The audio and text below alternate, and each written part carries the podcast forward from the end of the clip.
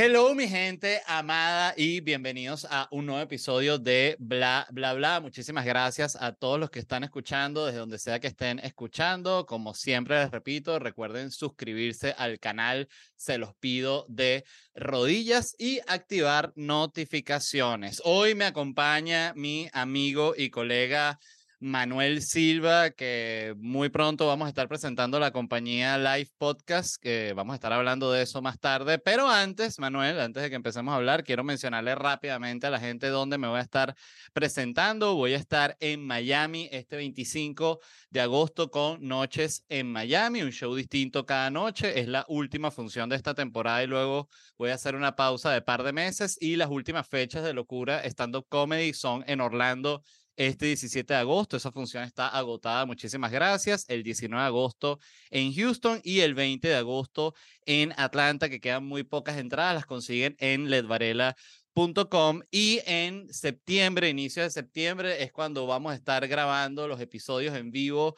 de la compañía Podcast con Manuel Silva. Vamos a estar en Miami el 2 y el 3 de septiembre y el 7 de septiembre en Orlando. Consigan los tickets en la compañía Dicho eso, bienvenido Manuel, ¿cómo estás?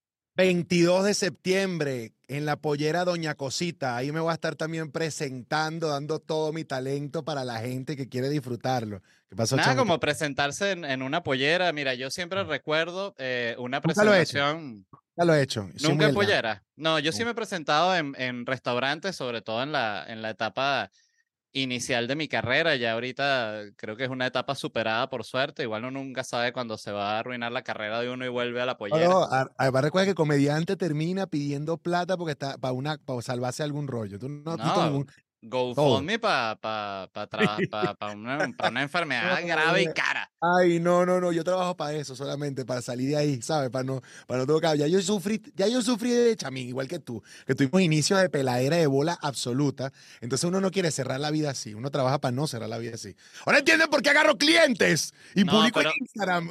Sabes que a mí lo, a mí, o sea, yo siempre siento que la pobreza está ahí como como acechando, ¿sabes? Como que es una cosa que está aquí asomada, está la muerte y la pobreza, están las dos así juntas, ¿no? Para ver cuál llega primero, ¿no? A veces llegan juntas también. Escucha, la muerte es negra, así, la clásica que, solo se ve con un resplandor aquí, con la, parca, pues, con esa, como una hoz, así, e, y el palo, y la pobreza es como un duende coño de madre con orejotas, así que se asoma y que, con cara y que, no, y van, y van juntas, o sea, fíjate que justamente la, la pobreza te puede llevar a la muerte y así. Y, mm, pero no, lo que te iba a contar es que siento que es muy importante para el comediante, y yo siento que todo el, el comediante que ha empezado haciendo stand-up, sobre todo los que tienen como ese origen de stand-up, ya tienen la experiencia, a veces presentado en los lugares más horribles que existen, eh, con las peores audiencias, el peor audio, las peores condiciones y creo que justamente eso es importante porque te genera como una, una, una, ¿cuál es la? Te, te, te, te pone la piel gruesa. Te, pone costra. Mira, yo obviamente pasé por, pasé por eso, pero no he tocado pollera. O sea, yo te decía pollera no, pero te he hecho, por ejemplo, corporativos a 20 personas al mismo nivel que la gente, o sea, sin tarima, semicírculo sea, literal como si fuese yo un animador de plan vacacional. Y empezar a, o sea, tú tratar de hacer reír gente que está ahí con tragos, que además empieza a hablar de ciertos temas, ponte estás hablando del ascensor, y el tipo responde y que sí, a mí no sé qué, yo, y que, o sea, ¿cómo, ¿cómo evitas que eso se transforme en una conversa grupal, en un semicírculo? O sea, de las peores experiencias del mundo. Esa, eh, un, concierto, también, tú, no, tú te salvaste, dijiste que no al ese concierto. ¿A cuál? un concierto de Guaco en Valencia. No. era para animar. No, para hacer stand antes de Guaco. Tú eres loco. ¿Quién va a hacer stand antes de Guaco? ni me acuerdo de eso. No, pero yo esas cosas siempre he dicho que no, porque yo de hecho soy. Eh, eh, incluso recuerdo que estando pelando rechazada corporativos porque es que a mí se me dan muy mal y me parece, de hecho yo creo que nadie debe esperar algo de un show corporativo, creo que es lo mejor para la autoestima porque realmente nadie está ahí para verte, o sea, la única persona que seguramente te quiere ver es la persona que propuso contratarte. Exacto. ¿Qué tema? Esta persona se enamoró, es buenísimo, convenció a todo el mundo para que pagarte y el resto no le importa. O capaz no le importa.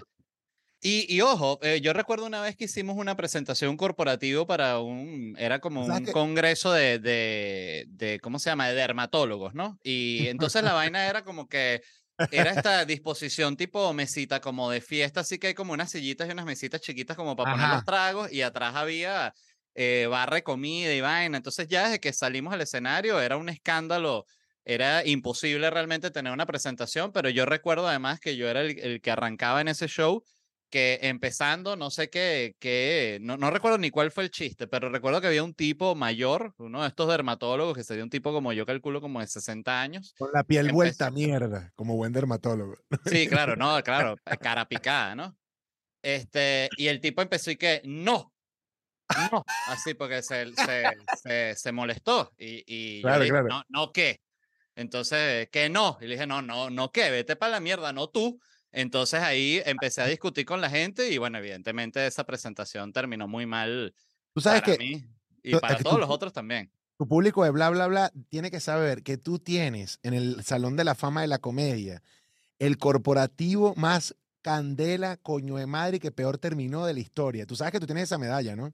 Bueno, claro, sí, el, el, el, el presidente de Coca-Cola llamó específicamente pa- para pedir que me votaran del trabajo, que primero que he cogido ese carajo, aprovecho para decirlo, pero porque, coño, ya- a, mí, a mí me pudo molestar él y yo no estaba llamando a la Coca-Cola para que lo votaran a él. Pedazo de huevón, no sé ni quién será. ya, ya, ya, Este, ya. Yo, que es el este, pero cuando uno está entre amigos, que uno se toca la fibra y entonces el otro, ah, ya, ya, ya, ya, ya, ya. No, sí, pero para, para la gente que esté escuchando y, y no conozca la historia, a mí me tocó hacer un corporativo en un, en el, era el relanzamiento de, de Frescolita, el refresco, que ellos estaban presentando una nueva imagen y nos contrataron para hacer un stand-up y realmente las condiciones no estaban dadas para hacer un stand-up porque empezando eran mesas así como de comer, ¿no? Habían hecho como unas mesas largas, entonces literal mitad de la audiencia estaba de espalda a la tarima, la otra Claro, mitad estaba eh, viendo. Había cantidad de puestos de comida, la gente se estaba moviendo, era todo, ese show fue una cagada y yo en ese momento no tenía la, que es la, la otra parte del cuento, lo puedo decir ahorita porque ya tengo años haciendo esto, yo no tenía la capacidad de, de como de, mm, de De entender que calmar ese las show, sí, de, de, no, y de entender que ese era un show que está, eh, que iba a ser un fracaso porque sí, o sea, no hay forma de que tú salgas a un show así y la partas, eso simplemente no va a pasar, ni que salga nadie ahí, este, Sí. porque simplemente no están dadas las condiciones. Entonces, claro, a mí lo que me alteró fue que yo empecé a hacer eh, mis chistes, eh, la gente se empezó a molestar, entonces este, no me paraban bola y yo ya empecé a decir, coño, pero aquí nadie me para bola, o sea, no sé para qué coño contrataron un stand-up si no están parando bola, o sea, ¿qué es esto? Y me empecé a quejar con, con la organización y con la audiencia y me apagaron el micrófono. Y ahí fue cuando, cuando me apagaron el micrófono, te puedo decir que la perdí, o sea, la perdí. Empecé primero a decir que me prendieran el micrófono, dije que me iba a coger un chivo en la tarima ahí, que, y si que, bola. y que, que viva Golden, dije, viva Golden, Golden Colita, dije, o sea, eh, fue un- viva, yo lo digo, que viva. Esa es mi un, gente. un desastre horrible y yo recuerdo que, de hecho, recuerdo que la mujer que nos contrató la votaron, este, y ella llegó quejándose que me votaron por tu culpa. Le dije, no, por mi, por mi culpa, te votaron porque no sabes, no tienes ni idea de lo que contrataste. Sea, por Qué favor. increíble, qué increíble, qué increíble cuento. Eso está, obviamente, en, en el Salón de la Fama de la, de la comedia. Yo siempre traté de leer muy bien, entender que los corporativos eran como para estar demasiado safe y, y nunca traté de hacer tremenduras, ¿no? Porque es que siempre te empiezan a quitar, no puedes hablar de política, no puedes hablar de esto, no puedes hablar de esto. Entonces, bueno, ¿qué digo? Salud y ya.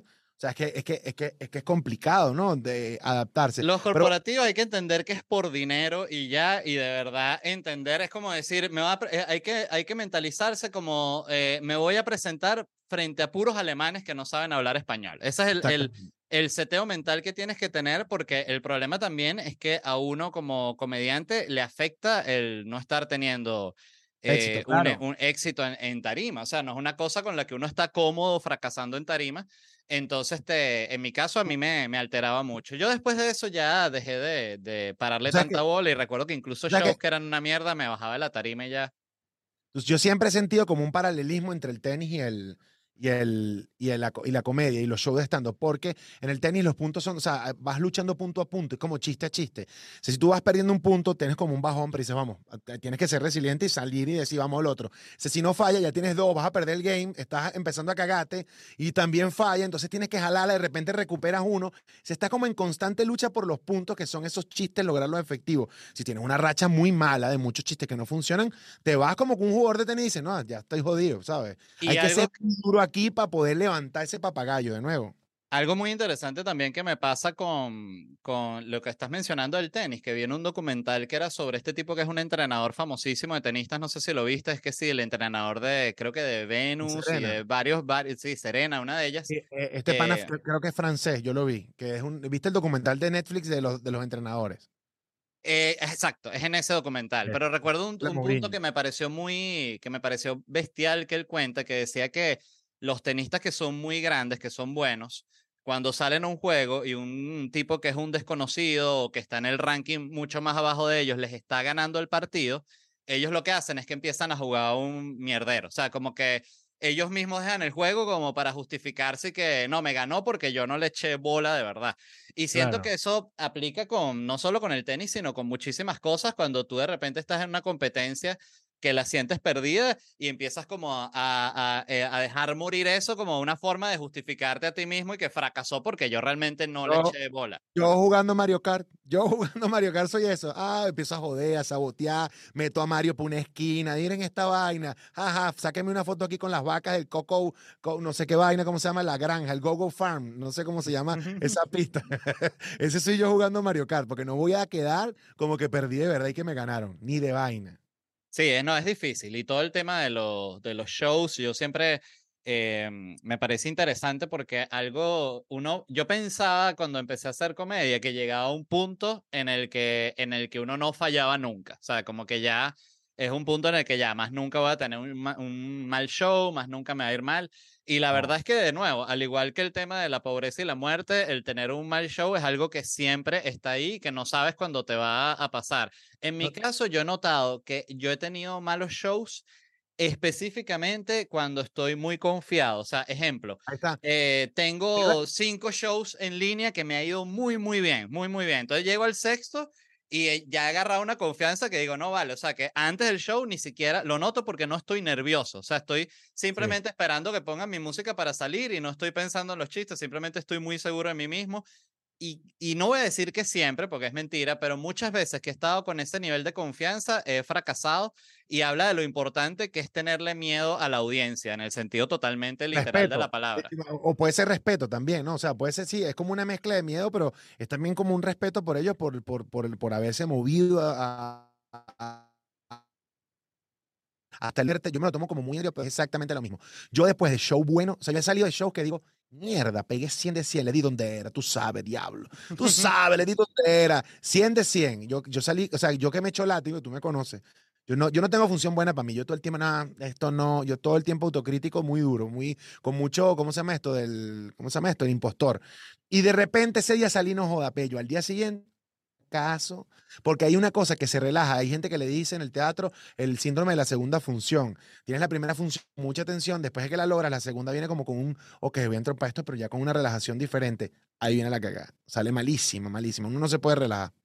No, no te puedes relajar y tienes que estar, eh, yo sí siento que tienes que estar nervioso y tienes que estar como hiper enfocado. Eh, a mí me pasa mucho que he hablado con, con comediantes. Eh, que me dicen, ah, yo no me pongo nervioso antes de los shows y tal, y después los ves presentándose una cagada. Entonces tú dices, bueno, te hubiese puesto nervioso porque, ¿sabes? Este, yo siempre recuerdo cuando yo estudiaba arquitectura, que, llegó un chamo una vez que, no sé, estaría en quinto o sexto semestre y el carajo antes de presentar el proyecto dijo, bueno, profesor, yo quiero confesar, yo antes de escribir esto, eh, antes de, de, sacar esta idea, sí me fumé un porro y me faché esto, y el edificio era como un bloque de Nueva Casarapa, o sea, era el edificio más horrendo y sin ningún tipo de imaginación que yo pensé, no, brother, pero... Le partió el culo, le partió el culo. No, el profesor se quedó como que, ay, qué huevón, carajito huevón, como obvio estás en la universidad, ¿sabes? ¿Sabes cómo son los chamos? Entonces, eh, pero yo pensé, marico, si eso es lo que haces con un porro, mejor métete un ácido o una metanfetamina, una vaina, para ver si sacas algo que aunque sea tenga sentido, porque, y pasa mucho también en el mundo del, del marihuanero, eso. Como un... El bicho dibujó un bloque solo, un bloque. Sí, pero si hubiese sido un bloque, hubiese sido una cosa conceptual. El carajo literal hizo una vivienda de interés popular. O sea, entonces era como que, coño, ¿de qué estás hablando de diseño? Y estás hablando, o sea, entonces hay algo en la gente que tiene mucha seguridad, lo que tú decías antes de, de que tú sientes que todos tus shows son malos. A mí me pasa algo similar, o sea, para que yo sienta que tuve un show, show bueno, malo, pero, tiene que ser evidente que me fue muy bien. Ajá, exacto. Que la sufro, pues yo la sufro. No es que todos me parecen malos, pero, pero que sí la sufro. Pero eso soy tan fanático de esa mente del deportista.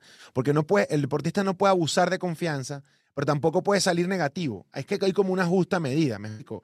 Y a veces es matarte con lo que tienes que hacer que con la pendeja pensadera. No sé si me explico. El deporte, o sea, Federer, Nadal y, el que sea, Ronaldinho, nombre a quien, el deportista élite, que la Lebron. ¿Tú crees que ellos están pensando y que tengo que hacer una transferencia a Van a no sé dónde? Una transferencia de Bofa a Chase. No pueden pensar en esa vaina, están concentrados 100% en lo que están haciendo.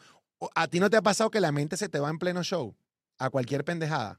Sí, me pasa y eh, de hecho me pasa medio a menudo y yo siempre le pregunto a la audiencia, o sea, que está hablando, pero me pasa cuando, cuando, eh, siempre me pasa cuando improvisé algo, o sea, cuando salió un tema, improvisé algo y me fui por ahí, entonces, claro, empecé a desarrollar eso y después digo como que, ya va, ¿en qué, qué coño estaba hablando yo? O sea, y no, y no, me, y no me acuerdo.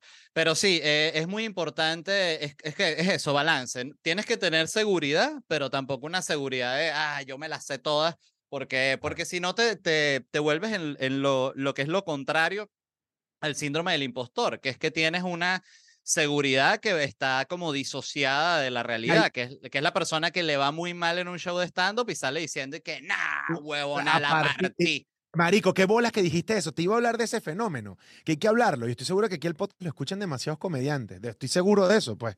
Eh, demasiados comediantes que te tienen a ti de, referencia. Uno tiene que evitar ser siempre, es como muchachos, este, el que sale diciendo que la partió. Dejen de decir huevonadas. Dejen de decir huevonadas. O sí, eso lo tiene, lo tiene que decir la audiencia. Por eso es que yo siempre he pensado que realmente el medidor de todo es la audiencia. Es como cuando la gente habla de, de qué sé yo, de un chiste que si se puede decir o no. O sea, se puede hacer un chiste sobre tal o tal tema. La verdad es que sí se puede hacer, pero la manera de hacerlo es con la audiencia y probando que ellos te responden, ¿me entiendes? Sí, totalmente, totalmente. Ojo, y no queremos vernos aquí como dos viejos boomers y que carajito, porque esa no es la intención. Pero es que es una realidad. El, tema de la partida y no las partidas es que la gente hable. A mí también me pasa el mismo y, los comediantes eh, panas jóvenes, muy jóvenes, del hecho de Nueva Camada, que le está yendo muy bien en, en Venezuela, siempre joven con la frase viejo pargo, que el viejo pargo es ese ¿Qué es el viejo pargo? No tiene nada que ver con, con, ¿cómo se llama esto? Con preferencia sexual. El viejo viejo pargo no tiene nada que ver con preferencia sexual. Es ese tipo, ese carajo que tiene como una actitud de boomer, que no, antes las vainas eran mejor. Bad Bunny, esa vaina no es música, ¿sabes? A eso lo llaman eh, viejo pargo. Es como un boomer, pues, desactualizado. Sí, como la gente que está recha con, con Barbie, vainas así. Eh, es un viejo pargo, pues, que no tiene nada que ver, repito, con preferencia sexual. Cuidado con eso.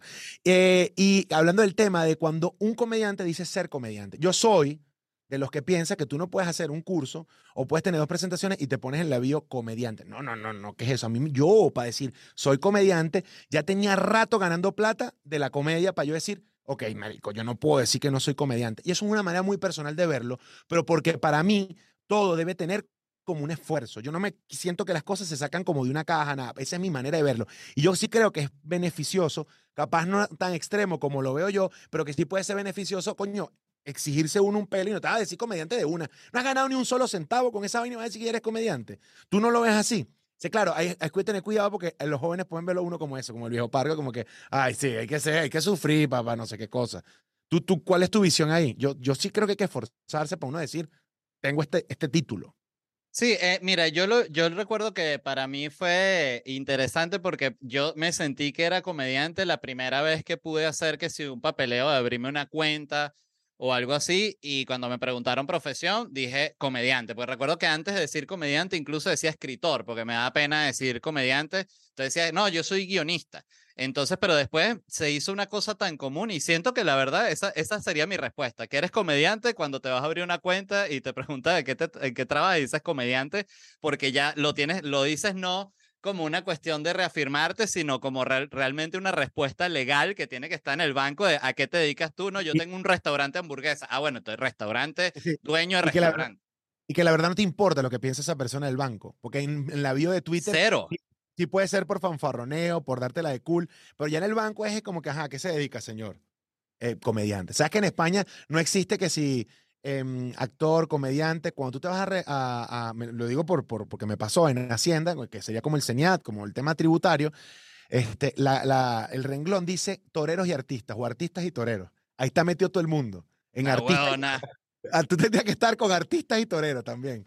Y, bueno, que la gente vea si tienes más cara. Tú tienes burde cara de torero, ¿viste? No, y el, y el torero estando pero, que se lanza 10 minutos estando y después sueltan al toro y lo matan. no, marico, tú tienes una cara de torero arrecha y cuerpo de torero. Pues tú eres como claro. no, y si me pongo talladito, soy un torero tal cual, con cara español flaquito. Tú tienes mucha pinta de torero. Yo, yo tengo cara de español, pero no puedo tener cuerpo de torero porque yo creo que no he visto toreros gordos. Lo que siempre son gordos son como los, los banderilleros o los bichos que se montan arriba como el caballo para espantar el toro cuando estás jodiendo a alguien. Coño, que yo siempre digo, o sea, por ejemplo, cuando tú ves eso en el, rodeo, que sale el bicho en el rodeo, el toro lo, lo, lo tumba para la mierda y sale unos payasos a, a parar el toro. Yo digo, coño, esos bichos son más arrechos que el que está montado en el toro. Hola. Debería hacer un programa solo de los payasos. No, esos payasos van al banco y pueden decir comediante. Ellos se lo merecen. pero usted es payaso o maneja toro. Soy las dos. y bueno, aquí avisamos, ninguno está de acuerdo ni con toro coleado ni con ninguna vaina. Ahora le di que no, yo sí. No, mira, yo una vez, eh, yo era, yo, yo la verdad, te soy honesto, no tenía mayor opinión con respecto a lo del tema de los toros y toda esa vaina. Y una vez fui a una, como un festival llanero en el sombrero, imagínate tú. Este, y. ¿Dónde queda el sombrero? El sombrero es donde, lo único que yo recuerdo del sombrero es que hubo un prank de esos arrechísimos venezolanos que era de allá, que esa era, esa era como su base. Y, mm, y, fuimos unos toros coleados que habían ahí en el evento y me quedé, yo, yo me quedé horrorizado. ¿Por qué qué viste? Marico, porque agarraban al, al, al, que era como el ah. torito que ellos en, en este, ah, le la cola, le, no, le partían, cuando el bicho no da más, le partían la cola para que el carajo del dolor, o sea, que es como que... Permíteme, solo toro, solo, solo, solo, solo, solo toro, solo toro, toro, toro, toro, solo. Así van gritando. Me pareció una vaina asquerosa. Cuando el toro queda tirado en el suelo, le hacen lo que tú dices, le doblan la cola y hasta se la muerden para levantarlo y para que el bicho vuelva a correr, porque la manera de colearlo efectivo es que tumbarlo en carrera, pues. O sea, jalarle así, toro coleado. Eso es una maldad. Y es uno de esos temas culturales que no hay como arreglo porque hay una, es como el tema de las armas en Estados Unidos. O sea, si tú estás a favor o en contra, pero estando en cualquiera de los dos lados, simplemente no comprendes el otro. O sea, yo, por ejemplo, no entiendo a la gente que va a ver a, unos toros a que los vuelvan mierda. O sea, no entiendo de verdad cuál es el, el, o sea, qué tiene eso de artístico ni nada. Pero eh, la gente que, que, le, que le gusta esa vaina es como, ¿sabes? La gran tradición, ¿sabes? Que es como que, o sea, yo siento que si hay vainas que se puede pasar la página. Sí, totalmente, yo totalmente de acuerdo. ¿Y con las armas te llevas bien? Yo no, nada. ¿Con las armas qué? ¿Te llevas bien? Yo no. No, a mí no me gustan las armas. Este, yo, yo, solo tendría un arma eh, si viviera así como en una hacienda, así que estoy, que es un lugar muy grande, que no, no tengo a quien pedir ayuda, que estoy solo con mi familia. Ahí sí, sin peo, tendría una escopeta, un rifle, una vaina de esa, pero lo tendría literal como por si se mete un loco. Pero, pero no, no. Lo que sí me parece absurdo, o sea, yo creo, puedo entender que tú puedas tener un revólver, una 9 milímetros. Lo que sí no entiendo es este pedo aquí que tú ves una familia que tiene 50 metralletas, que es como, en serio, explícame cuál es la razón de tener 50 metralletas. O sea, incluso si te defiendes, o sea, tú vas a disparar las 50 metralletas al mismo tiempo mientras se está metiendo alguien en tu casa. O sea, simplemente eres un enfermo y ya. No pasa nada. Recuerdo que, por cierto, hace poco me puse a discutir con un carajo porque siempre siento que uno tiene que. Yo solo discuto. Yo trata, nunca trata de discutir con gente. Trata de discutir con gente que no tenga armas, ¿te parece? no, no, pero escucha esto. Compañía. Yo nunca discuto eh, en, desde hace mucho tiempo discuto muy poco en redes sociales, pero sí discuto en, en mensaje directo. Este... bueno, mal aclaraste, tú eres loco. Y que desde hace rato, porque ibas a decir que nunca, no, nunca no. No, no, no, no. Pero no, desde hace rato no, porque me parece estúpido. Pero, eh, pero sí me pasó que no sé qué coño dije que no me gustaban las armas. Y me escribió un carajo, un venezolano que vivía aquí en Estados Unidos, igual que yo, y que, bueno, tú no sabes lo de las armas y tal, porque era el tema de las armas en los colegios. Entonces, este, era, ah, porque querían que, sabes que una de las propuestas aquí, porque hay tantos tiroteos, es que, que sean los profesores los que están armados. O sea, el profesor es el que se tiene que caer a plomo, ¿no? Entonces el tipo me dijo que eh, yo le digo que absurdo pensar que un profesor es el que, el que tiene que, estar armado. Y él, me dice, ¿y tú qué sabes si el profesor tiene, quiere estar armado? Y yo le digo, o sea, la, la primaria, la que va a mi jastra, las profesoras son que si puras cubanas de 70 años. O sea, esa señora sí se va a caer a plomo con unos shooters, o sea, es una, una mentalidad tan absurda y siempre es tirando la responsabilidad a otra gente, o sea, la responsabilidad no la tiene el que porta el arma, ni el que la fabricó, sino la responsabilidad la tiene el que, al que lo están cayendo a tiros. Es como, qué, qué huevón que te están cayendo a tiros y tú no tienes una metralleta para defenderte, ¿no? Pero bueno, en fin, Sí, sí, pero es que ese, no, que ese tema de las armas a mí también me, me tiene. Yo no soporto, pues, o sea, no y dígame ya la, la gente las trata de decorar, porque después hay como un enamoramiento por las armas a tal punto, o sea, que eso, le ponen diamantes. No sé si has visto las de una Glock. Bueno, hay una canción, la canción de, de con Bizarrap habla de eso, de un diamantón que tienen su Glock. O sea, es que es común para muchas culturas el tema de encima ponerlas como para pa con, con que no, esta bichota vale más billete. Yo no entiendo nada de eso. Nada de eso. Es, una buena mesa de queso, hermano. A mí póngame una buena mesa de queso y para mí eso es ser este, un tipo afortunado en la vida. Eh, eso es cultura. una buena de queso, y jamón serrano. Eso sí es cultura de verdad, no, no un revólver. no, chico, qué revólver ni qué carajo. sí, pero es un tema bien delicado. Ya te iba a decir que si quieres que pongamos esto programa de radio, lo podemos poner programa de radio. Si te puedo soltar cortinas, te puedo soltar aquí, mira esto. ¿Qué tal? Verga. lo ponemos, ponemos, ponemos camionetica. No, no. yo, ¿tú bla, bla, bla. El show de Led Valera. Valera. Valera. Le, Valera, así me dice mucha le Valera, le Valera. Este, no, yo, yo, yo soy anti, anti instant replay. Recuerdo que de hecho parte de lo que siempre me, me, obstinaba cuando iba a la radio, era el instant replay, era como que, o sea, de verdad, o sea, no, no lo entiendo, simplemente. No, brother, tranquilo. Tienes que tener como la relajación italiana, ¿sabes? Que es como una relajación que. Tú te imaginas, en cinco minutos votándome esta y que vete ya de esta mierda. Eh, no, pero ¿qué te iba a decir para volver a hablar de lo de, lo, de, no, no pasamos, pasamos, pasamos a lo, ¿cómo se llama? Estuvimos hablando como del mundo de la comedia y pasamos después al, al tema de las armas. No sé por qué brincamos de uno a otro. No sé, ni tengo idea de cómo brincamos de eso a, las armas. No, yo siento, mira, la, la, algo, que me, está, me estaba llamando la atención el otro día es como todo, la mayoría de los estandoperos tienen una foto haciendo stand-up. ¿Sabes? Que, ¿Te acuerdas que yo te jodía con una foto que tú tenías apenas cuando nos conocimos? Que tú tenías la clásica foto del locutor de radio que tenías una foto así con los audífonos y con el cable así. Claro, claro. Te la hago.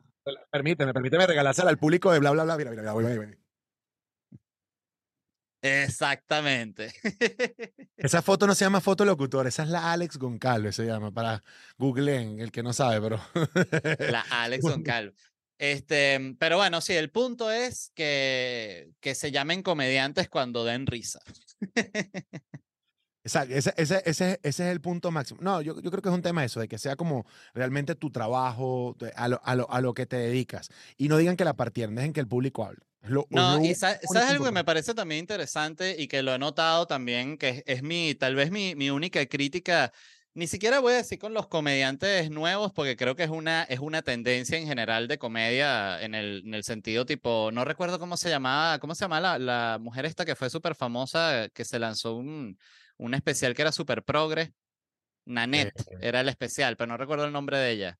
Sí, una comediante australiana es ella. Ella, ajá, o neozelandesa, algo así. que algo que me llama la atención y es, es el, el, el, que es el comediante progre. No me gusta usar la palabra progre, pero, pero es la que voy a usar.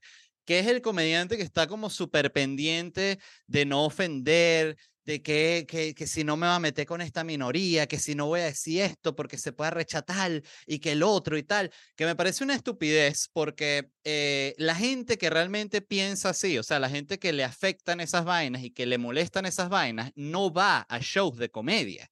Entonces es tan absurdo porque tú literal estás trabajando y estás haciendo todo un esfuerzo increíble en obtener una audiencia que no va a ir para tu show nunca o sea, en, serio, le quieres caer bien a una gente que no va para el show de stand-up porque son unos huevones. Entonces es muy loco que, de ver, o sea, eh, yo respeto que cada quien haga con, con su, su tema y con sus chistes lo que se le dé la gana, pero lo que no entiendo de verdad es la lógica de buscar tener una audiencia que no consume comedia. Es muy, muy quemado. No, marico, tú sabes que a mí me jode más, o sea, yo entiendo tu punto, pero a mí, a mí no me importa si el comediante quiere el ser safe y quiere buscar eso. A mí eso no me importa, ese es tu estilo. Busca tu lucha, encuentra tu público, capaz, como dices tú, no lo va a conseguir. Mi tema es que se transforma en un juzgador del otro. Y yo, por ejemplo, yo he visto comediantes pelando, y colegas y amigos, pelando bola con algún comentario, y ahí viene como lo veo yo, como que falló en un truco. Un truco de, de, skater, por, sea, y digo, coño, fallaste ahí, este, mm, te fuiste, este no fue, ahí te pasaste, pero nunca voy a decir, ¡oh! Desde la grandeza de que, hermano, es que estás pisando un terreno donde, coño, tienes que entender, cállate la boca, yo también puedo estar ahí. No voy a, nunca voy a juzgarte, porque comedia es estar en justo en el borde, y la voy a cagar, y si no la cago, y de hecho, me, arriesgo yo, Manuel Silva, poco, que a veces me odio. Me, explico, yo mismo me odio por decir qué pasa, por qué no lo hace. Pero eh, para mí el peo es que él quiere, el comediante que juzga al otro, por no estar en el punto. ¿En qué punto? ¿Tú quién eres para decir que el punto es que? Ah, más bien alabo al que está en el borde y logra estar en el borde y bailando. Eso yo lo aplaudo. O la gente, o la gente que dice que tienes que hacer comedia analizando primero tus privilegios y que no, ya va. Primero vamos a hacer algo. Primero hay que dar risa. Y después de que dar risa, puedes analizar tus privilegios, puedes analizar las razas, los géneros, pero lo principal es dar risa. Pues hay gente que, eh, hay comediantes, ¿verdad?, que quieren, tienen mil prioridades y la, la, como la sexta prioridad es dar risa. Entonces tú dices, bueno, pero entonces tú te tienes que dedicar a otra mierda, tú tienes que estudiar sociología o tienes que, pero de verdad estás en la carrera equivocada y estás pelando bola. Y hay algo muy, eh, hay algo que me encantó que dijo Luis, que hay una entrevista que lo recuerdo constantemente porque me parece que son de esos como principios casi filosóficos con la comedia, que él decía que en cualquier conversación hay una gravedad que tiene la conversación que no te, que te permite, que, que te hace siempre estar analizando lo que vas a decir y medir qué vas a decir para no, para no hacer sentir mal al otro, ¿sabes? Para no eh, ofender. Eso es normal en una conversación normal con alguien, pero él dice que en un show, en un, en un stand-up, en el espacio donde está, en el teatro, en el bar, esa gravedad no puede existir. O sea, es un lugar donde el discurso flota y es un lugar donde justamente se tienen que decir todas las cosas que se supone que no son eh, correctas de decir. Y lo otro que me pareció fantástico que dijo y que además le paró bola porque es un gran comediante. O sea, no es de nuevo, no es como que lo diga el, que está analizando los privilegios. Es que eh, cuando tú eres comediante, para él era. Gran comediante, a veces no tan bueno. ¿No tan buen qué? Ahí como que toma decisiones malas. Pero como comediante, buenísimo. Que, que, que, él es muy buen comediante, pero no tan bueno tomando decisiones cuando está con jevas en los cuartos. Ahí es que a veces el tipo pela bola con, ciertas actitudes, pero como ah, comediante de los mejores. Sí, sí, hay, eh, hay que separar el, el, arte del artista. eh, no, pero em, que me gustó algo que dijo él también que me, me, me, impactó mucho, que dijo que tú cuando estás en una tarima eh, deberías decir cosas que la gente piense, no puedo creer que este carajo acaba de decir esa vaina. Totalmente de acuerdo, totalmente de acuerdo, porque es, al final es como, es que, es que la comedia necesita también a veces lograr ese choque con, ¿cómo se llama esto? Con la gente, ¿sabes? Que haya de alguna manera como un quiebre, que haya como un, es que es parte de eso, si no, no sorprendes a la gente. Tienes que lograr... y creo que no tiene que ser obligatorio, pero creo que no debe ser juzgado. Ese es el punto. Sí, sí, sí, yo, estoy, estoy, estoy completamente de acuerdo.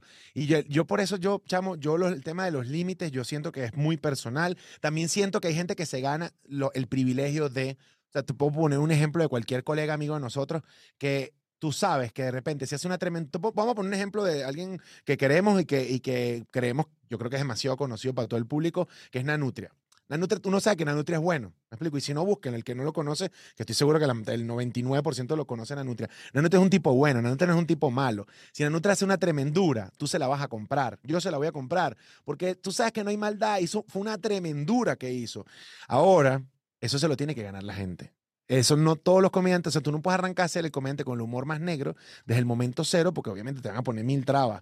¿Cómo, cómo reacciona el público de LED, tu, tu público ahora frente a los chistes negros, coño de madre, frente al LED cuando arrancaba y de repente se lanzaba un chiste coño de madrísimo, un chiste de Melamed que tenías como miles. Obviamente es otro peo. No, todavía me los lanzo. Eh, yo tengo mi show en Noche en Miami yo te puedo decir que he dicho las máximas locuras con, con reacciones distintas. He tenido eh, aceptación de la gente. Bueno, la gente me conoce un poquito más, entonces quienes, muchos de los que van al show saben más o menos de qué, qué esperarse, pero con respecto al humor negro, fíjate que, por ejemplo, em, que, que, me parece un tema eh, interesante, porque la gente eh, a veces piensa que cuando el comediante escribe un chiste, lo escribe así como que, nah, huevonazo, soy una rata, este, no se lo van a creer esto que dijo. Y realmente no, o sea, la mayoría de los comediantes cuando escriben un chiste, lo escriben y lo, si lo anotan y lo van a decir es porque les dio risa, no porque piensen que están diciendo una ratada. Yo de hecho pienso que el comediante que ese sea su setup, como que mi setup es soy una rata, eres un comediante de mierda, la verdad, porque estás... Eh, tu, tu, tu, foque, tu foco no es el correcto, ¿me entiendes? El correcto es, me da risa, es horrible esto que voy a decir, pero a mí me da risa. Entonces vamos a probarlo. Y a mí me pasa mucho. Chamo, yo escribo chistes que eh, los escribo y yo me río. ¿Sabes? Y, digo, coño, na huevo, na, esta vaina está buena. Y la pruebo y la gente así. Entonces yo digo, ok, pelebola. O sea, ahí no hay eh, nada de, no, es que ellos no me entendieron, ellos no captaron cuál es el verdadero chiste. Si ellos no se rieron es porque yo lo hice mal, es así de sencillo. Que ojo, eso no significa que no haya un tema ahí. O sea, yo, por ejemplo, hay muchas veces, hay, por ejemplo, eh, en el show anterior, yo tenía un chiste de Moisés eh, que quedó en el show y que funcionó. Yo tenía ya tres shows intentando hacer ese chiste de Moisés y lo hacía y no funcionaba y era una cagada, pero yo decía, hay algo en la historia de Moisés. Es que Moisés tiene muchas cosas buenas. Era cuando llegó en el Moisés, literalmente, que, que, lo recogen en las agüitas o él después abriendo las aguas. No, eh, el, el, chiste mío yo hablaba de cuando se le aparece Dios a Moisés. Hablaba medio la historia de Moisés, eh, no tanto lo de las plagas y el agua, pero, pero era una cosa que de nuevo yo sabía que había un, un punto ahí. Y, y me pasó también, de hecho, hace poco que escribí un chiste sobre mi papá. ¿Mm? Lo luchaste. El chiste, le sacaste hasta, hasta que lo lograste. Sí, porque yo sabía que había algo bueno ahí. Y hubo un momento que lo conseguí. Y hay otra cosa también que pasa que es muy interesante con el tema, es que hay chistes que tú dices, se te ocurre un día y, y no estás preparado para decirlo. O sea, lo vas a poder hablar de repente en cuatro años. Es, es igual que cuando te pasa una cosa trágica, que tú dices, ok, en este momento simplemente no encuentro nada gracioso en esto, es una tragedia, fue una vaina horrible para mi vida pero cuando pasan como cinco años, que ya pasó ese, esa intensidad y pasó el dolor y todo, ahí tú le empiezas a conseguir todo lo gracioso y es cuando puedes hacer chistes con la vaina, ¿sabes? Este, ¿Cómo? Se quedó parado. Sí, se quedó parado ahí eh, sufriendo yo, pero me escuchas ahora. Ahora sí a mí me pasó exactamente lo mismo con el chiste no preparado. Yo, siempre quise hacer un chiste con respecto a los desayunos. El desayuno venezolano es un desayuno muy alegre, chamo. Nosotros tenemos un verguero de vaina. O sea, tú puedes conseguirte hasta pabellón con las arepas o cachapa, no sé. O sea, es un festival, literal. Y tú vas a España y el desayuno español es tristísimo. Yo siempre quería como meterme por ahí, no encontraba, probé uno, probé otro. Y viviendo en Madrid, fue que encontré el coñazo de la tristeza y lancé el chiste, además cortito, no era para hacer un, ¿sabes? Un bloque de cinco minutos, era un minuto a lo que tenía que lanzarlo y chiste funcionó. Para el venezolano que viene a España, para el venezolano que estaba de visita y habían españoles y me escribieron tripeando. Pero el chiste, dos años atrás, yo como turista no lo encontraba estando ahí. Recuerdo ese chiste buenísimo, por cierto. Ah, lo, hice en tu, show, ¿verdad que sí? Fue, mi show, fue mi chiste favorito de los, de los que contaste ese día. Eh, sí, es, es, como que, mira, el, me pasó el otro día que, que tenía, había dos cosas que tenía mi papá que las había contado y eran buenos para mostrar a mi papá como personaje, pero le faltaba una vaina que rematara. Y yo ya había probado un par de veces extraño, esos ¿viste? cuentos de mi papá. Extraño a tu papá, ¿oíste? no, mi papá está perfecto, está más loco que nunca. Este, extraño que me cuente cómo va a llevar unos dibujos a la embajada de Japón. y, y, ¿y qué pasó? Que el otro día, eso, pero te estoy hablando que estos, estos cuentos los conté por primera vez hace como un año. Ah, Y para la función anterior fue que recordé otro cuento de mi papá que era el remate perfecto que encajaba con este cuento que yo ¡Pum! Tenía. Y claro. lo uní y la vaina funcionó hermoso porque le faltaba eso, pero es como que tienes que de verdad, y eso es lo que a veces siento que es la diferencia entre el músico y el comediante, porque el músico trabaja su disco, lo graba y luego lo va a presentar. El comediante es al revés, el comediante eh, escribe su vaina, pero la trabaja con el público. Por eso es muy común, a mí me ha pasado mucho, qué sé yo, por ejemplo, en Orlando, que es una ciudad a la que he ido ya con este show siete veces. O sea, esta va a ser la séptima vez que voy. Y Y muy ese- pronto la compañía Live Podcast en y muy pronto la compañía, que por cierto ahorita hablamos de eso. Este, ¿Y qué pasó? Que esa ha sido una ciudad donde yo básicamente trabajé mi show. O sea, porque es la ciudad donde yo llegué con el show ya escrito, pero que fui puliendo. Y uno de los comentarios que, que, que me encantan, además, que me, hacía el- eh, me hacían los productores, es, coño, ¿qué, ¿cómo cambia el show? O sea, qué distinto es de la primera vez que viniste a esta vez. Y entonces, claro, pero es que tienes 40 presentaciones en medio en el que puliste ese chiste y donde sabes realmente qué funciona y qué no. Totalmente. Yo he logrado, o sea, tú, eh, el show crece, limpias, o sea, es que cambia todo el show. A veces es, puede terminar desde, me pasó a mí con, con Alfin Solos, mi show de stand-up solo, que, que, que presenté hace, hace años. Y el show comenzó y terminó siendo 50% diferente. En todo. en Claro, todo. porque no, porque Te tú cuando vuelas escribes, vainas. No, y, eh, y hay cuentos que yo, por ejemplo, el cuento del Ávila, que es uno de los cuentos más famosos que tengo, yo recuerdo que me tocaba hacer mi primer show yo solo y, y tenía, literal, tenía, me to- o sea, ponte que mi show, el estreno de mi, de mi unipersonal era el viernes y era miércoles y yo tenía media hora de material. Y yo estaba totalmente desesperado, decía, no sé qué voy a decir, no sé qué voy a contar. Y recuerdo que hablé con, con mi amigo Alain Gómez, Alain Famasloop, eh, que era mi vecino, vivía en, la- en el departamento de arriba. Y siempre que él llegaba, yo tenía la puerta de la casa abierta, entonces él pasaba, pasaba de saludar, era como una vecindad la vaina. Y él me dice, ¿qué pasó? Mira, ¿cómo estás para el show y tal? Le digo, no, hermano, estoy, estoy demasiado crudo. Le digo, no tengo nada. O sea, tengo media hora de chistes, tengo que hacer una hora, hora y veinte. No sé dónde lo voy a hacer. Y él me dijo, ¿y qué? Pero, ¿y por qué no cuentas el cuento del Ávila? Y yo, ¿y qué? El cuento del Ávila. Y me dijo, ese cuento es buenísimo. Y yo recuerdo que me quedé así y dije, porque claro, el cuento yo tenía, era, eh, tenía eh, partes graciosas dentro del cuento, pero esa experiencia para mí es horrible. O sea, yo Ah. todavía, eh, yo de hecho tengo unas, unas regresiones súper locas que, por ejemplo, me pasó una vez hablando con la psicóloga que yo nunca había hablado el tema seriamente, pues cuando uno es comediante, entonces que "Ja, estoy bien. Entonces, eh, Mamá y papá se gritaban. ah, pues, esas son las vainas de uno. Uno un exacto, en el medio, en el medio tratando de que mamá y papá no peleen. Y uno, ¿y qué? Exacto. Entonces tienes mucho esa, esa, como ese mecanismo de defensa de no A ver todo, nada con seriedad. Y yo recuerdo que la primera vez que me tocó hablar con la psicóloga, que ella, no sé por qué salió el tema, ella me dijo, háblame de, ese cuento. Y yo empecé a hablar del tema de la pérdida en el ¿Nunca Ávila y, re- y recuerdo que me puse a llorar chimbo y fue la primera vez en mi vida que lloré eh, hablando de ese tema, porque siempre lo había tenido todo, era la comedia, no solo la comedia, era, mi- era media hora de un show que yo hice 100 funciones, o sea, se había convertido en comedia 100%. Y me pasó también una vez, que esto me imagino que se quedaron muy locos, unos productores en Canadá que me preguntaron, y que coño, lo, lo del Ávila, y tenían como un par de preguntas, y me hicieron un par de preguntas respecto al Ávila, yo recuerdo que eh, fue muy ¿Te distinto a lo que ellos esperaban, yo me, ¿Te no, pusiste a llorar? me puse a llorar yo, porque yo me dije, no, lo Delante de que pasa es carajos. que yo, en un restaurante, sí, yo dije que no, lo que pasa es que cuando sucedió eso y me puse a hablar de, de- porque eso fue una tragedia, la verdad, eh, y me puse a, a llorar chimbo y ellos se quedaron eh, fríos, ¿sabes? Se quedaron así y yo y que... Es que fue muy fuerte, disculpen. Entonces, claro, los carajos, eh, ellos pensaban que yo les iba a contar un chiste y terminé fue llorando. Pero es así como, como funciona, porque realmente, realmente la, la, la, verdad, la verdad es que esa historia fue una tragedia. mira, esto es un gran momento para nosotros, después de haber hablado mucho sobre la comedia, decir varias cosas. Primero, yo no sé si estás de acuerdo conmigo. Al final, no hay reglas en la comedia, yo no, sé un coño. O sea, si tú me preguntas a mí, ¿tú sabes comedia? Yo no sé un coño. Yo tengo mis experiencias.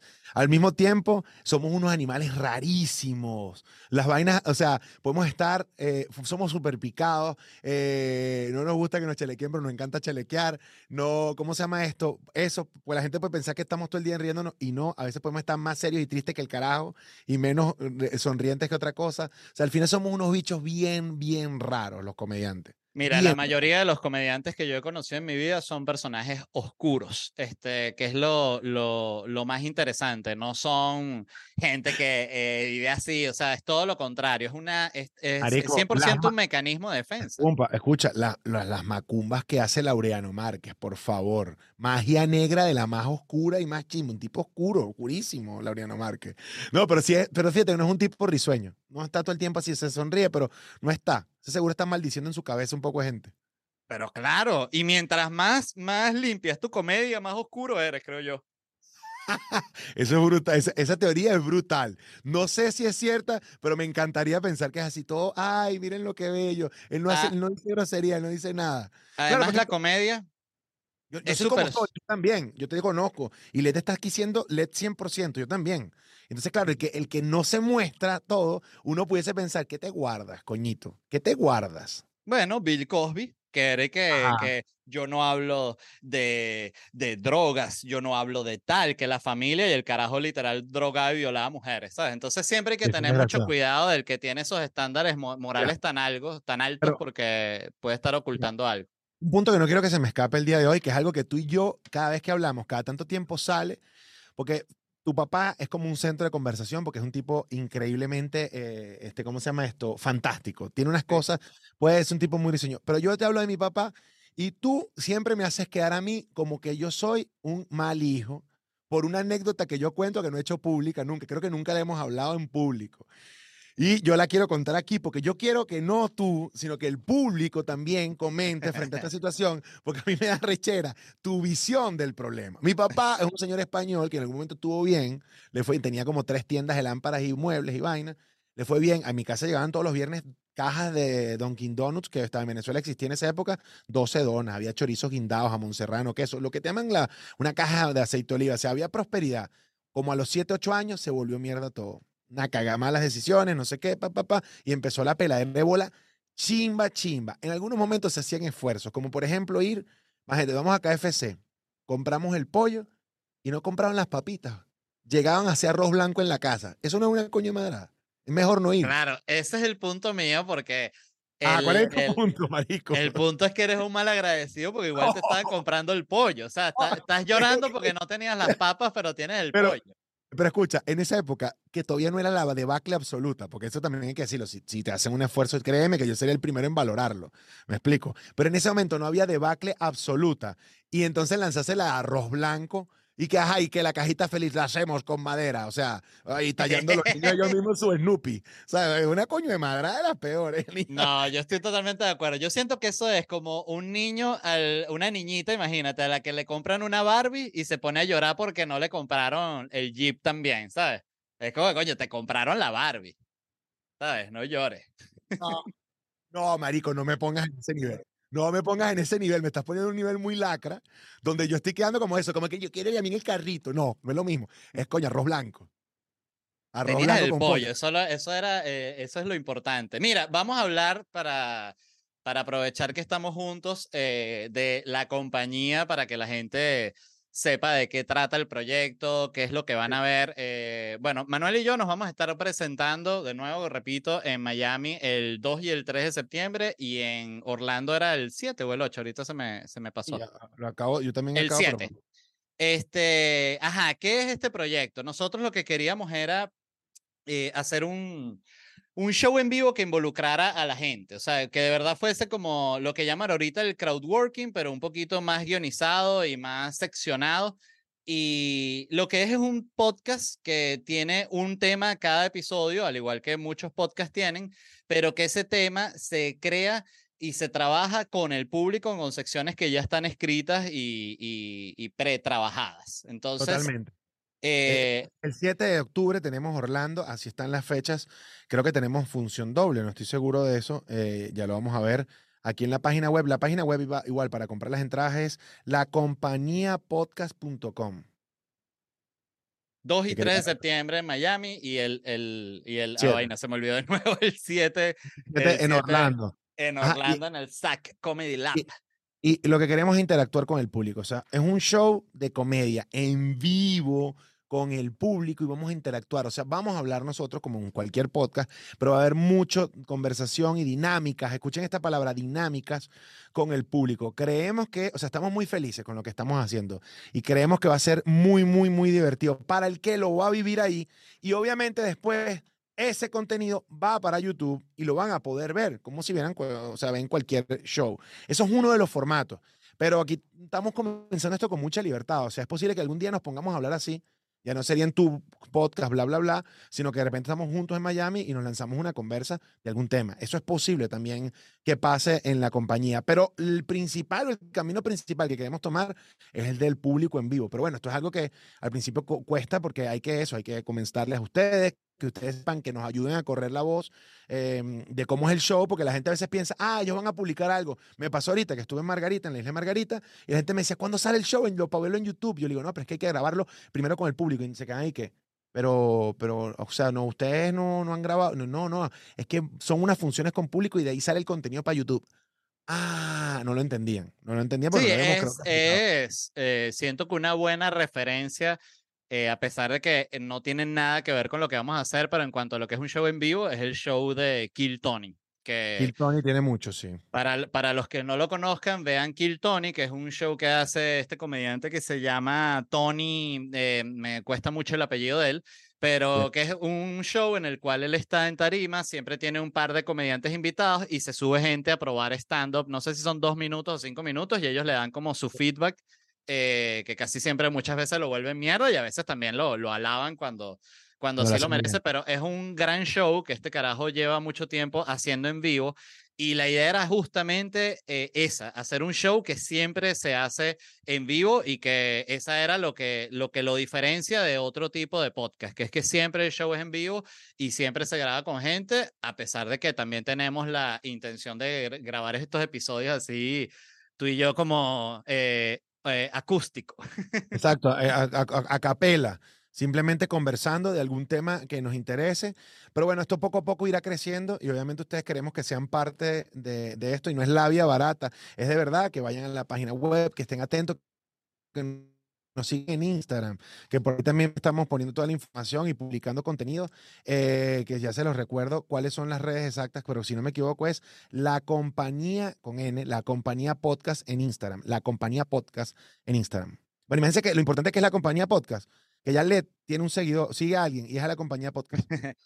eh, ya no, y también el otro día fue a visitar el teatro, que es el, el, Tower Theater, que queda ahí en, bueno, en, en, No, eso no es calle 8. No. Oye, a mí no me preguntes por, por, porque te, lo prometo que no tengo ni idea de dónde. No, yo soy, yo también soy horrible con las direcciones en Miami. De hecho, eh, de un tiempo para acá es que he empezado a entender como que, tú sabes, cuando una de las cosas interesantes cuando tú vives una ciudad, recuerdo que me pasó cuando yo vivía en México, que llegué a México y caminaba por zonas que, por las que estabas turisteando y las registraba como, ah, estoy caminando por Ciudad de México, pero no sabía dónde estaba, no sabía en qué parte de la ciudad estaba esa zona y después pasan tres años y tú dices, ah, esta es la calle, esta es la zona, o sea que te empiezas a ubicar demasiado perfecto dónde están todas las zonas de la ciudad. Eso a mí me ha pasado con, con Miami y en Orlando vamos a estar en el SAC Comedy Lab, que es un lugar espectacular, es un teatro de comedia. Este, Ahí se presentan muchos, muchos shows de stand-up, pero también de improvisación y es un teatro hermoso. Ahí me va a estar presentando yo el jueves, por cierto. Y voy a estar grabando mi especial, muy importante también para la gente que está escuchando, que sepa que mi próximo especial de stand-up sale en más o menos un mes. Qué loco, ya está cerrando el, show. O sea, si, si lo probamos hace nada. No, porque el, lo que pasa es que yo ahorita tengo ya casi dos horas de material con ese show entonces yo lo que voy a hacer ahorita es grabar eh, una hora de material de ese, del, de, bueno, de hecho los que a mí me parecen mejores, pero yo luego sigo la gira, se sigue llamando Locura y de hecho este especial va a tener otro nombre que no es Locura. O sea, va, creo que se va a llamar en vivo desde Orlando, pero todavía no lo he decidido. Locura, locura 2, papá. Locura 2 no falla. no. Siempre, no, papi, hazme caso, papi, papi, papi. Mira, te puedo hacer una pregunta aquí para que vean esto en absoluta naturalidad. El chiste, yo vi como tú probaste por primera vez el chiste de Ricardo Montaner. ¿Sigue activo el chiste de Ricardo Montaner? El chiste de Ricardo Montaner sigue y, y es, el, es probablemente el más exitoso del show. Ah. O sea, es el que a la gente más le queda eh, por, por cómo es el chiste, por lo que yo lo oí. Y, y de hecho ya ha, ha, sido uno de los chistes como estandarte de este show. O sea, para mí hay, hay dos chistes que, que me gustan mucho de este show. El de Ricardo Montaner es uno y hay uno de los dientes que lo, lo verá en el especial, pero que es de mis favoritos en, en, en mi vida. O sea, son de esos que pues sabes que hay chistes que eh, funcionan muy bien, pero no tiene que ser el chiste que a ti más te gusta en el mundo, sino que funciona bien, lo escribiste y si funciona, ¿por qué no lo vas a decir? Pero dentro del show hay chistes que además no justamente tienen que ser los que le va mejor, pero que para ti son tus favoritos, como, tu, como tu, tus hijos preferidos, algo así. Sí, de hecho, a mí hay chistes favoritos que no son los que más le gusta a la gente, pero ni de lejos. O sea, y a mí me encanta mi chiste. bueno, me ha pasado mucho que he dicho chistes que a mí me encantaron y que fueron un fracaso y que me quedé un poquito desconcertado, como que, oye, ¿por qué no habrá gustado? ¿Sabes? Si a mí me gusta tanto este comentario, pero bueno, en fin, ahí uno también aprende a, pasar la página. Sí, sí, un comentario coño madrísimo. Mira, yo creo que el logro máximo de ese chiste de Ricardo Montaner, aparte de generar la intriga para que la gente vaya a ver tu show, eh, y vamos a generar intriga con el nuestro, es que se grabe la familia Montaner, Camilo, todo, Eva Luna, todo, viendo ese momento cuando tú montes en el especial eso. O sea, dime que no está. Definitivamente ese chiste a ellos no les va a gustar. no sé, capaz tienen un sentido del humor increíble. Y lleva no así. No, ninguno va a tripear, yo creo. Eh, ajá, y en nuestro show, miren, yo creo que nos van a ver en una faceta. Eh, yo sé que está tiene una mezcla importante entre como el estilo de cada uno de nosotros, este, en un humor obviamente que queremos hacer diferente, pero también hay muchas cosas pop que de repente no nos han visto tanto haciendo cosas muy, muy pop. Tú no, no, no lo sientes así. O sea, hay, hay, hay muchas dinámicas que siento que van a, que van a tener como, eh, van, les va a gustar mucho a la gente de una.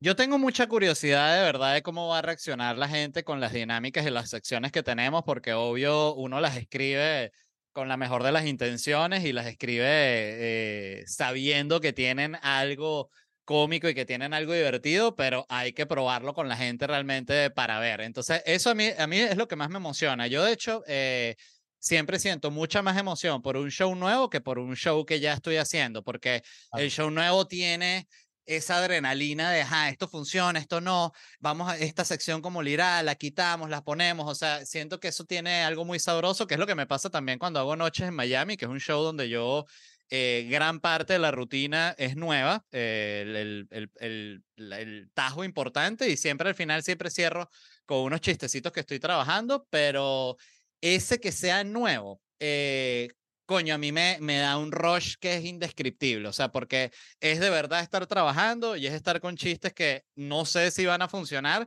pero que cuando funcionan dices, coño, ves, papadito. Claro, pero además esta vaina va a ser un reto cabilla porque nosotros nos va a tocar surfear la ola del público, porque cada público va a ser diferente. Nos va a tocar, obviamente, en equipo, montados en la misma tabla, surfearlo, que no es lo mismo tampoco. O sea, que tenemos que usted y yo bailar y bailar y bailar. Público y poner al público a bailar de tal manera. O sea, ahí hay, hay un tema de energía, hay un tema de energía importante que, que hay que controlar para que el show sea exitoso. No, yo estoy seguro de que va a salir muy bien. Además, los dos teatros están hermosos, son lugares espectaculares para ir a pasar un rato de pinga. Eh, y bueno, nada, eso. Los esperamos allá el 2 y el 3 de septiembre en Miami y el 7 de septiembre en Orlando. La compañía podcast.com consiguen sus entradas para ver la grabación en vivo y participar, por supuesto. Y atentos porque estamos tratando ya de, de posiblemente abrir alguna función extra, pero no podemos dar todavía ningún tipo de, de, información, pero estén atentos a las redes sociales de cada uno de nosotros, de la, la compañía con N podcast en Instagram y la compañía podcast en, su página web.com. Genial. Eh, bueno, nada, yo creo que ya estamos bien. Mira, eh, rapidito quería mencionar, como siempre hago al final de mis shows, eh, voy a estar en Miami, última función de esta temporada de Noches en Miami, el 25 de agosto en el Miami Theater Center. Dato importante, el parking es gratis.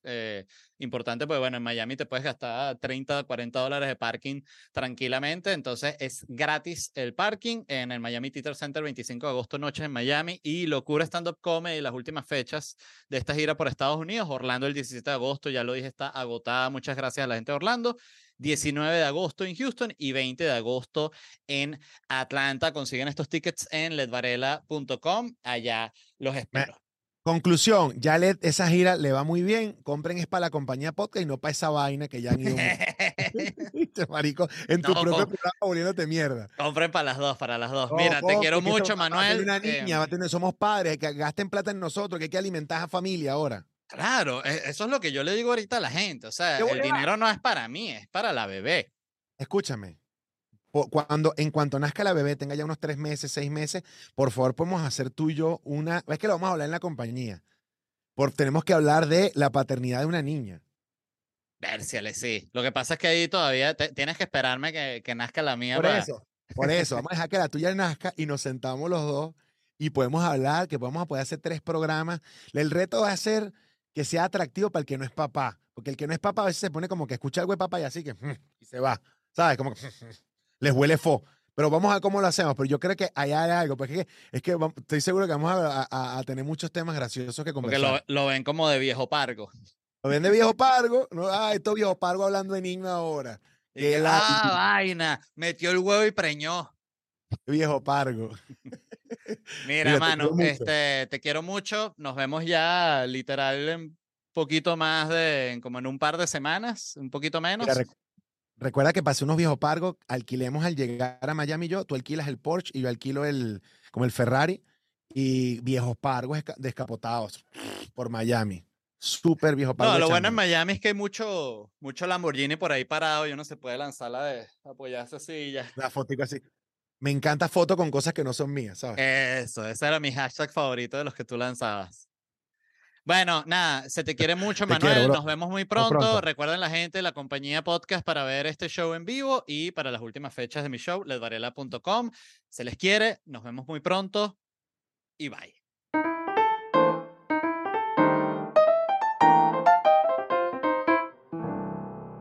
¿Estás listo para convertir tus mejores ideas en un negocio en línea exitoso? Te presentamos Shopify.